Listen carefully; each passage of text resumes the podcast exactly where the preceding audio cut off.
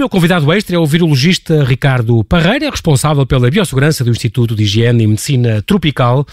Ele regressa para partilhar os seus conhecimentos virais e também as suas preocupações quanto a este surto, os avanços e os recuos há no mundo, os tratamentos, as lições, os mitos e o que provavelmente nos espera no futuro. Obrigado, Ricardo, por teres aceitado este convite, mesmo à ah, distância. É, bem-vindo, bem-vindo ao Observador. Eu devo dizer também que, para informar os nossos, nós agora temos poucos minutos até à síntese da meia hora, mas, no entanto, digo já que o Ricardo é doutorado na Universidade de Paris, em Genética e Fisiologia dos micro-organismos, é professor há 22 anos no Instituto de Higiene e Medicina Tropical, onde é vice-presidente do Conselho Científico. Ricardo, nós eh, vamos começar por uma coisa muito simples, que ainda pode ser antes da síntese. Para tu explicares, para sempre, lembrando que estás a falar para leigos, o que é um vírus. O vírus não é um ser vivo, mas tem DNA. Como é que isto é possível? É, é, provavelmente a pergunta provavelmente mais difícil se calhar da entrevista toda. Uh, a, a, história de se é vivo ou não é uma discussão quase filosófica é? e depende um bocadinho da forma como nós olhamos para os vírus. Isto porque os vírus têm uma forma de disseminação na natureza que envolve a formação de umas partículas microscópicas que nós chamamos de partículas virais infecciosas, ou uhum. na gíria viriões, que é sempre um nome bonito para se pôr a um cão, uh, e, e, estas partículas de facto por si são inertes. Nós as guardarmos no frio, elas num congelador, elas são capazes de permanecer intactas durante dezenas, centenas ou mesmo milhares de anos. Portanto, se nós uhum. olharmos o vírus apenas nesta perspectiva, ele não será vivo.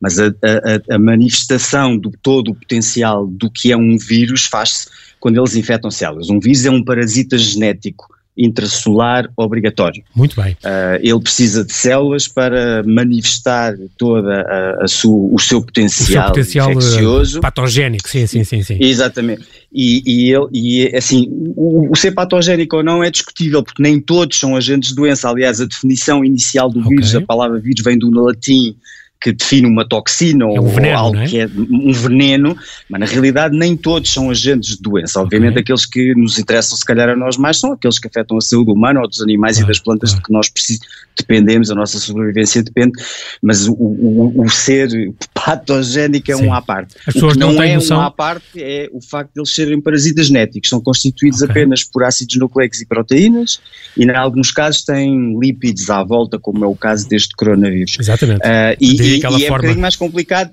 do que terem apenas DNA. Nós normalmente falamos okay. de material genético porque o material genético dos organismos celulares, das bactérias e todas as outras células com núcleo é de facto uma molécula ou várias moléculas de DNA.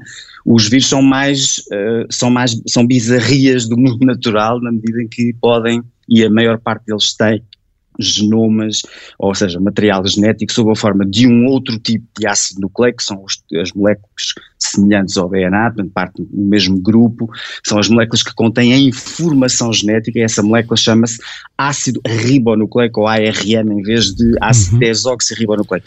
E, e só isto faz Uh, portanto, RNA versus DNA e, e, e, só isso faz toda a diferença, é que estes, esta, esta, esta particularidade de terem um genoma frequentemente sob a forma destas moléculas de RNA uh, dota-os de uma plasticidade muito maior do que qualquer organismo celular ou mesmo dos vírus comparativamente que têm um genoma de DNA.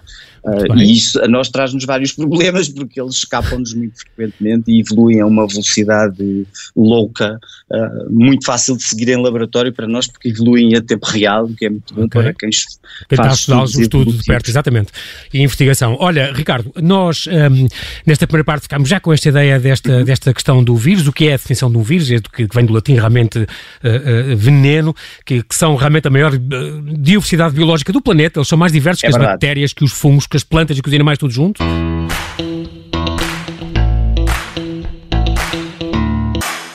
Muito obrigado por estar aí ainda connosco. Estamos aqui ainda com o nosso virologista convidado, o Ricardo Parreira, que nos está a falar por Skype e a contar exatamente, íamos agora, definiu-nos o que era um vírus. Um, Ricardo, antes uma pergunta, um vírus, nós temos no nosso corpo muitos vírus e é suposto?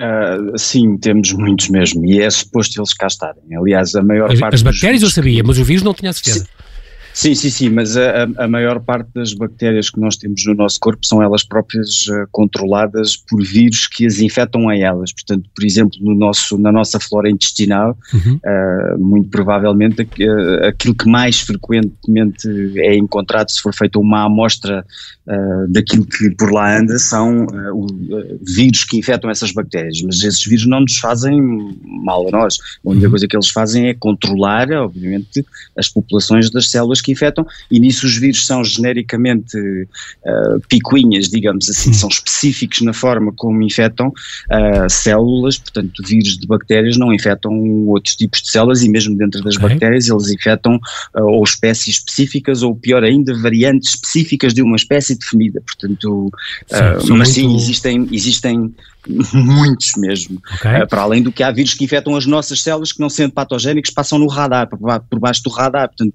nós nem nunca sabemos insidiosos. Com, cá está. Sim, como, são como, completamente insidiosos. Como sim. este também, pelos vistos, tem sido um pouco, já lá vamos. Uh, ficámos a saber sim. isso, que os vírus são, portanto, a maior diversidade biológica do, do, planeta, sempre com esta referência, entre aspas, biológica, porque é tal discussão, uh, e que as bactérias, no fundo, são os organismos mais antigos do planeta também.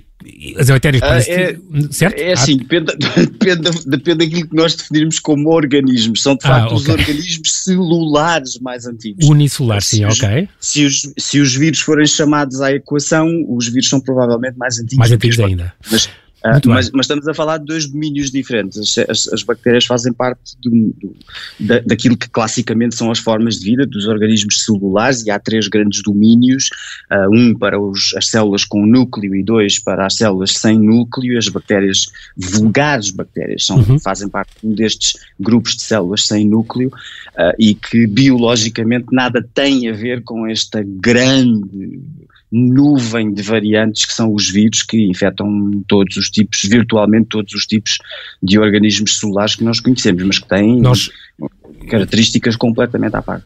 Nós também, é suposto o corpo humano ter à volta de 10 bilhões de células, mas também tem 100 bilhões de bactérias, a pessoa não, não tem noção destes números. Isto para nós não quer dizer nada, uh, uh, é, agora, agora, agora, mas há o tal microbioma, não é? Há uma parte de nós que pode chegar a, 2 quilos que é só uhum. bactérias uhum. no homem adulto, é uma coisa impressionante. E, e ainda bem que é, e ainda bem que é porque uh, nós sem muitas delas não estávamos cá. Há bactérias, por exemplo, do nosso intestino são importantes para nos auxiliarem a digerir a comida ou a produzir, por exemplo, algumas vitaminas que as nossas células não são capazes de okay. produzir. Porque, e que estão na pele, estão na uh, boca, estão na cavidade nasal, estão no aparelho urinário, estão, estão espalhadas pelo, pelo estão, estão um bocadinho de todo lado. Exatamente, todo lado. E às vezes quando mudam de sítio chateiam um bocado, porque obviamente aí, fora do seu contexto, do seu nicho ecológico, claro. às vezes são, são, são geradores de doença, não é? Claro. E isso transtorna um bocado. Ricardo, vamos aqui ao coronavírus. O coronavírus, portanto, é uhum. um grande grupo de vírus. O coronavírus é uma família de vírus, certo?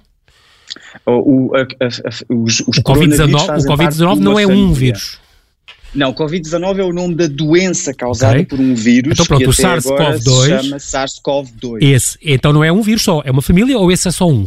Uma espécie? Não, uh, o, o, os vírus que andam a circular são variadíssimos, são, aliás a evolução está a correr, eles, eles nem são dos vírus dentro dos vírus de RNA, aqueles que evoluem mais depressa por algumas uhum. características que lhes são intrínsecas, mas uh, vão evoluindo e ao longo da epidemia nós temos vindo a observar o aparecimento de cada vez mais variantes. Portanto, nós não estamos a falar uh, apenas de uma estrutura genética, estamos a falar de uma população de coisas semelhantes. Mas, todas portanto, elas o, vírus do Wuhan não vem de, não é o mesmo que estamos cá a apanhar?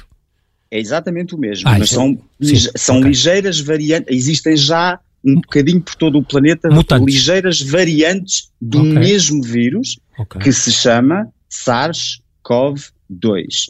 Uh, e esse vírus faz parte de um género, uh, os vírus são agrupados, tal como os outros organismos celulares, em, em agrupamentos com um valor de classificação taxonómico, uhum. Uhum. e há um género, que é o género dos beta-coronavírus, no qual estão incluídos estes SARS-CoV-2 e o seu, entre aspas, primo direito, que é o, é o SARS-CoV de 2000, do surto de 2003, 2004, ah. que entretanto desapareceu de circulação. Tem alguma coisa a ver com a gripe Mas, das aves? Esse era o, era o tal que também não, vinha não, não, não, não, não, tem nada a ver. Estamos a falar do vírus que deu origem a uma coisa chamada pneumonia atípica ou okay. síndrome respiratório agudo severo. Okay. Uh, foi uma, uma, uma, pandemia de grandes dimensões que graçou a partir da China também SARS, okay. uh, em 2013 e 2004 e que graças, graças aos esforços uh, que foram feitos um bocadinho por todo lado foi contido e esse vírus não mais apareceu a circular na população humana. O, para combater uma, uma bactéria, há sempre os antibióticos. Para combater um vírus, só um antiviral. Uma vacina, por exemplo, é um antiviral. Para, neste caso, ainda não há. Tu prevês quando é que uma. Para já há os tratamentos que estão a, ensaiar, e claro que há muitos laboratórios no mundo a tentar a vacina. Tu prevês a proximidade de uma. E falam um, um, cenário, não sei se normal, se o pior, diz que é daqui a um ano. Tu prevês que a coisa possa surgir antes ou não, com tantas notícias é que têm. Sim, em, em, relação aos fármacos que têm potencial antiviral, uh, é normal que surja qualquer coisa dentro de um curto, médio prazo. Isto porque há uma série de, de moléculas que, entretanto, têm vindo a ser testadas e que, de uma forma mais ou menos específica, têm alguma atividade uhum. contra este vírus, portanto, são capazes de uh, diminuir ou impedir que ele ou infecte ou se propague uh, nos indivíduos infectados. Uh, e estas moléculas estão um a aparecer um bocadinho todos os dias. Aliás, há, há uma notícia de há uns dois dias. Esta ou ontem. Ivermectina é, é esta, por exemplo?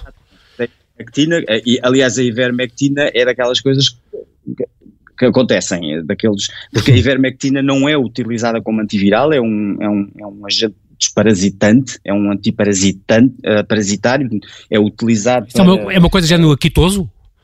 É, sim, é utilizado também para, para, os piolhos e para as lombrigas okay. e para, para filárias e para uma série de, de E ainda por cima é, tipo. é produzido por um laboratório português, certo? É verdade, é verdade. E, mas o, o, que está aqui em cima da mesa é que muitas das, das moléculas que estão a ser testadas têm claramente uma atividade uh, anti, antiviral in vitro. Uh, ah, e depois não é bem. Ou não como antivirais Exato. in vivo, uh, a coisa muda de figura. Não tem, é tem assim que experimentar, tão... não é? Em, em, seres humanos para. para... Exatamente. E, e, e, está é, a ser feito ou não? Na Austrália, pelo menos, acho que estavam a experimentar.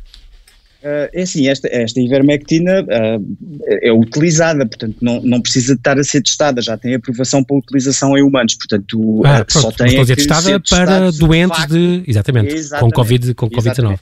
Agora, é assim, como estas drogas, ou algumas destes, destes compostos, alguns deles já estão aprovados, outros deles a, a fase de aprovação, a aprovação está relativamente próxima, provavelmente compostos para tratamento, podem vir a aparecer a curto, médio prazo. A vacina, é um, é um, o caso mudou de figura, isto porque eu, eu não quero desmotivar, nem, nem quero sim, dar sim, sim. Uma, uma Mas é a realidade que tu, que tu, que tu é tomas contato, diz. Porquê? Porque a, a, a, as vacinas, ou para, para haver licenciamento para a comercialização de uma vacina, uh, tu tens que passar por uma série de fases e que vão desde ensaios pré-clínicos a ensaios em fases sucessivas em que é testado, por um lado, a segurança, por outro lado, as dosagens, por outro lado, a eficácia desta vacina. E isto pode demorar ou anos ou décadas. Obviamente que uh, tudo está a ser super acelerado, Uh, e, e, é muito claro. provável que nós uh, vamos conseguir uma vacina alguns meses. em tempo recorde. Mas é preciso que as vacinas que estão a ser testadas se, sejam eficazes. Uh, e eu, eu, já vi algumas notícias, ainda ontem, já não sei se foi um dos CEOs da Johnson, uh, que, bom, já não sei, não, sim, não sei exatamente sim, qual é a origem, seja como for, alguém que dizia que tinha uma grande esperança de uma eficácia de 80% da sua vacina, eu já vi isto escrito a propósito de outras vacinas variedíssimas vezes. Que depois uh, não resultaram? E depois não resultaram. Ah, depois okay. não resultaram. São, são daquelas ideias que Sim. no papel funcionam muito bem, os estudos in vitro uh, funcionam relativamente bem. Mas depois na prática. Mais uh, funcionam relativamente bem e depois na prática no modelo humano uh, a coisa muda. Um Esta ivermectina, que abriu assim uma janela de esperança, no entanto, não é uma vacina, isto é um tratamento para os sintomas, certo? Sim, exatamente. Não Portanto, é uma profilaxia, não é uma prevenção. Exato. Não, não, estamos a falar de tratar mesmo pessoas que já tenham sintomas e que, obviamente, uh, podem evoluir para uma situação clinicamente uhum. grave que as pode levar a, um, uma unidade de cuidados claro. intensivos ou, ou, à morte, né? E claro. aí são, são possibilidades de tratamento nestas condições, não profiláticas. Ricardo, como não tens muito tempo, vamos saltando de assuntos, tu percebes isso. Uh, a questão, uma pergunta que me tem feito recorrentemente é isto: pessoas que, que estão de quarentena já há 20 dias, faz de conta, e que têm cumprido sempre as regras de segurança, podem agora ou não uh, começar a estar juntas. Isto é, uns primos que moram ao lado de outros primos e, que já estão cada um em suas, em suas casas há 20 dias, podem ir visitar-se e, e estar uns com os outros ou não? Podem, desde que tenham respeitado a quarentena. Portanto, seja, não tenham saído entretanto? Não tenham saído, nem tenham tido contacto com pessoas que tenham saído. Uh, porque okay. uh, há, há, um, há um período de incubação que é relativamente prolongado, enfim, há uma média de 5, 6 dias, mas pode prolongar-se para além disso, uhum. uh, e depois do aparecimento dos sintomas, há todo o processo que leva à eliminação do vírus e demora mais não sei quanto tempo, mais duas ou três semanas. Portanto, é, é, necessário prever que haja aqui pelo menos um espaço de um mês para segurança uh, absoluta. Nos, Portanto, para termos a segurança absoluta que sim, uh, sim. essas crianças eventualmente não tenham sido infectadas durante esse Portanto, período. é melhor esperarem mais 10 dias, vou dizer. Diz-me outra coisa, Ricardo. Quem já ficou, quem já teve, ficou protegido, ficou imune ou não? Uh, esperamos que sim. E isto porque há informações, quer dos, de, de modelos animais, portanto, em particular de ensaios que foram feitos com macacos, uh, que sugerem de facto que os macacos infectados desenvolveram anticorpos que os protegeram de uma reinfecção secundária, uhum. o que nós e, e, nós sabemos que quer na China, quer na Itália, creio que agora também na Alemanha, estão a ser tratadas pessoas com o chamado plasma hiperimune, portanto plasma que é colhido de pessoas que já foram infectadas, que recuperaram da infecção, ah, okay. que uh, produziram esses anticorpos protetores okay. e esse soro está agora a ser utilizado para tratamento de outras. O que nós não sabemos é qual é a duração desta imunidade, ou seja, por ah. quanto tempo é que as pessoas infectadas e que têm esta proteção, se esta proteção se é mantém, temporária, eficaz, ou se é uma proteção que é duradoura para o resto da vida, por exemplo, tu, como acontece em alguns casos. Tu já tinhas escrito que, que, que um, esta imunidade e as vacinas pode ser uma boa, mas não sabe muita coisa, uma coisa que tu me escreveste, também não sabe grande coisa sobre a distribuição assimétrica entre homens e mulheres, há muita coisa não. que ainda falta para descobrir, não é? Parece que este veio para Sim, ficar. É um, este, este vírus também é muito insidioso, como tu dizes, porque até tem esta coisa da imunidade inata. Ele pode interagir com o nosso sistema imune de forma mais silenciosa, não estimulando defesas iniciais, não tão óbvio como os outros, e portanto justifica este caráter insidioso uh, até na progressão com a doença. Tu dizes sempre às pessoas, já me tinhas escrito isto, tenham sempre muito cuidado porque com uma, ou uma a duas semanas de incubação dá para dar a volta ao mundo sem sintomas e portanto é sempre e, aliás, um perigo. E aliás foi muito provavelmente o que aconteceu, não é? Este, este vírus tem essa particularidade, por exemplo, por comparação ao, ao, ao seu primo direito. Eu, eu, vou pôr as coisas assim, sim, né? sim. Ao, SARS, SARS-CoV de 2003-2004, uhum. uh, que é um vírus que partilha com este, de facto, algumas características comuns. Uhum. Uh, o outro era muito menos insidioso. Uh, Quer dizer que as pessoas tinham logo e, sintomas ao princípio, era isso? Quer dizer que a, infecção, quando se instalava, os sintomas uh, eram no trato, no trato respiratório, uhum. inferior, portanto, nos pulmões, uh, okay. e a transmissão era feita de uma forma uh, mais uh, brusca do que este. Pois, este basta umas partículas ele, num corrimão, é o suficiente, é, e depois levar a mão à é, boca, este, aos olhos, claro, claro. Este, este, este para além disso, é muito perigoso nos primeiros dias uh, que, em que está na cavidade orofaríngea, portanto um pouco mais acima no nariz e na garganta. No trato respiratório superior, pode, portanto no trato respiratório superior, as pessoas podem ter muito poucos sintomas, não associar aquilo com absolutamente nada, uh, podem tu, ser totalmente assintomáticas e já estar a estarem a, a, libertar partículas virais para o ambiente, quer, para os aerossóis, quer nos aerossóis, nas claro. partículas que se formam quando nós estamos a falar simplesmente uns com os outros, quer depois naquelas partículas virais que vão ficar depositadas realmente nas superfícies e que, e que ainda são viáveis durante algumas horas ou alguns dias. Portanto, este caráter insidioso, é realmente, para além de uma grande percentagem, um, um, muito, um número claro. não, despre, não desprezável, na ordem dos 20, 25% das pessoas infectadas não terem sintomas, realmente permite-nos dar a volta ao mundo claro, várias claro. vezes, inclusive. A contagiar pessoas sem saber. Exatamente. Vamos a outro momento, temos alguns minutos, vamos, eh, cinco, não é muito, vamos uh, outras questões do momento, se calhar, as máscaras, as proteções mais ou menos ah. eficazes, as máscaras sempre é mais mais eficaz. Há quem diga que a Direção-Geral de Saúde desaconselhou porque não havia para todos e, portanto, realmente havia a prioridade das forças de segurança, sobretudo dos médicos, enfermeiros, pessoal de saúde, obviamente. Mas, por exemplo, aqueles vídeos que passaram de Hong Kong, que tem 7 milhões de pessoas e só 4 mortes por causa do Covid, em que toda a gente é obrigada e já é obrigada há mais de um mês ou dois a usar máscaras. Hum, como é que é? As máscaras, e depois há três tipos de máscaras e a maneira certa, que no site do Instituto de Higiene do Centro Tropical tem uns vídeos muito bons, uns desenhos muito bons sobre isso, maneira certa de as pôr e de as tirar, as pessoas esquecem-se disto. Um, mas é assim, uh, havendo disponibilidade, quando houver disponibilidade para toda a gente, Ricardo, o que, é, o que tu recomendas? É assim, eu, eu, vamos lá ver, uma barreira é melhor do que ser barreiras. Uhum. Portanto, se houver para todos, uh, eu recomendaria a utilização. No entanto, e agora é preciso fazer aqui o uhum. no entanto, mas a boa, negrito, as, as, as, luvas e as máscaras são equipamentos de proteção individual que podem dar uma falsa sensação de segurança a quem o está a utilizar. E o que eu quero dizer com isto é que devem ser utilizados corretamente. As máscaras são essencialmente aquelas máscaras cirúrgicas que a maior parte das pessoas. Sim, vê, aquelas verdes, aí, mais pequeninas, sim. As verdes, são, essencial, são, são destinadas a proteger os outros dos vírus que eventualmente nós podemos ter, exatamente. Uh, e que não queremos ou que não, não, não vamos querer contribuir para a sua disseminação no ambiente. A nossa proteção de fora para vírus que entram em contato connosco, para uhum. ser efetiva, tem que ser feita com máscaras um bocadinho melhores do que essas, são mais caras. Aquelas com filtro, aquelas 3M, aquelas especiais, não é? As P2, Por exemplo, essas, é, as P2, P3, P3 são, são um bocadinho mais caras, protegem a cara, isolam. Agora, é preciso que as pessoas tenham cuidado na utilização das máscaras.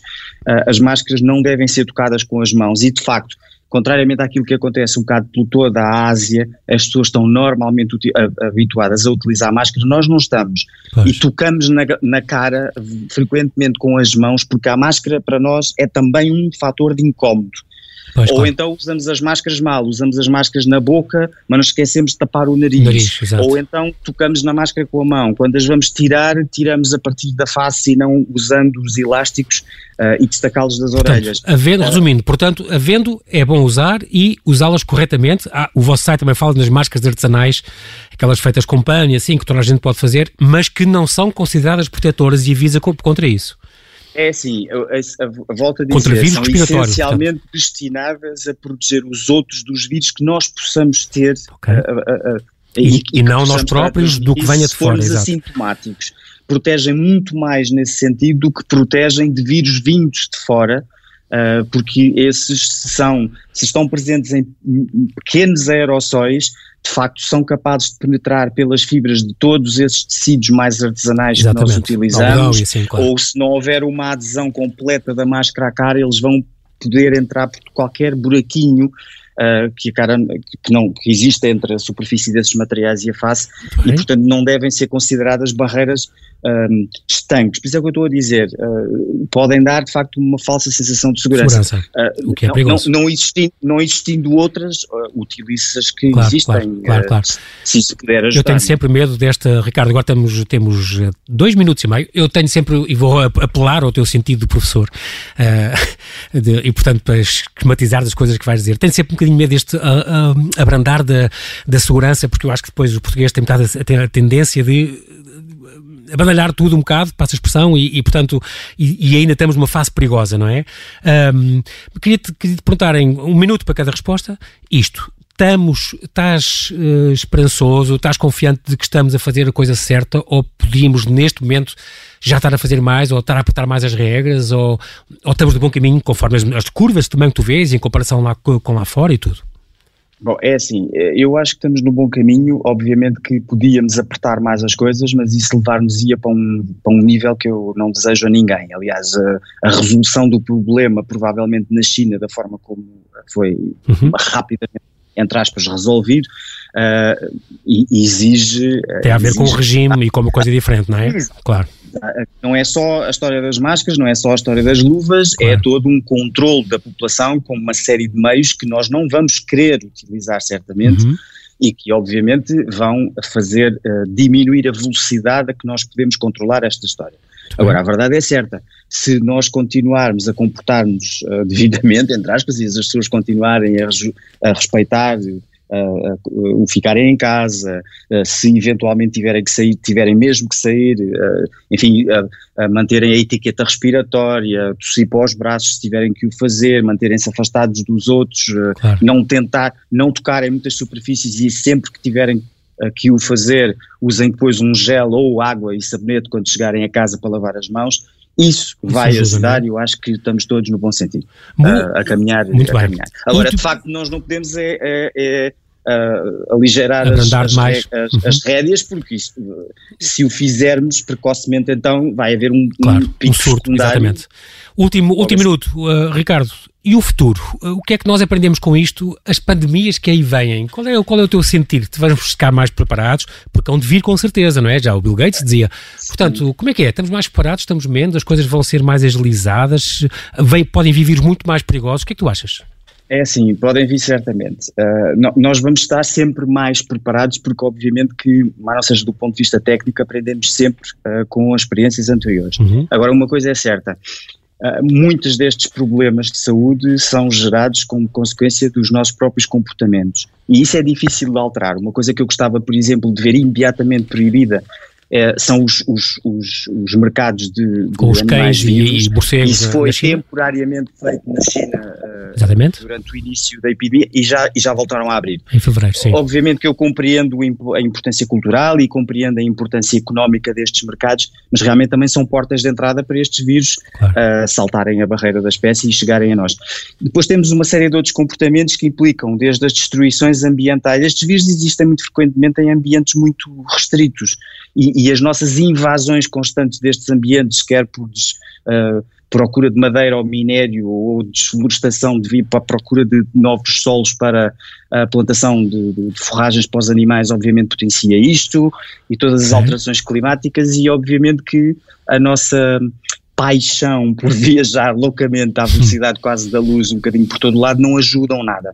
Eu espero que nós aprendamos uh, várias lições e provavelmente coisas básicas como manter uma saúde uh, ou manter regras de saúde, etiqueta respiratória, lavar se calhar mais frequentemente as mãos, coisas simples como estas, uhum. as pessoas não têm ideia do quão isto são é, ou, ou, pode contribuir uh, positivamente para melhorar o seu estado de saúde. Portanto, mas não seja isso, estas regras básicas de conduta que nós estamos a, a, praticar agora mais intensamente, se ficarem como lição para o futuro, já é sem dúvida um ótimo contributo para evitar problemas destes no futuro. Muito bem, Ricardo, mais uma vez, infelizmente já sabes que não temos tempo para mais, resta-me agradecer-te, mais uma vez, obrigado pela tua disponibilidade, por teres partilhado aqui no Observador os teus conhecimentos e também as tuas preocupações quanto a este surto que nos afeta a todos e que nos espera, o que nos espera também no futuro.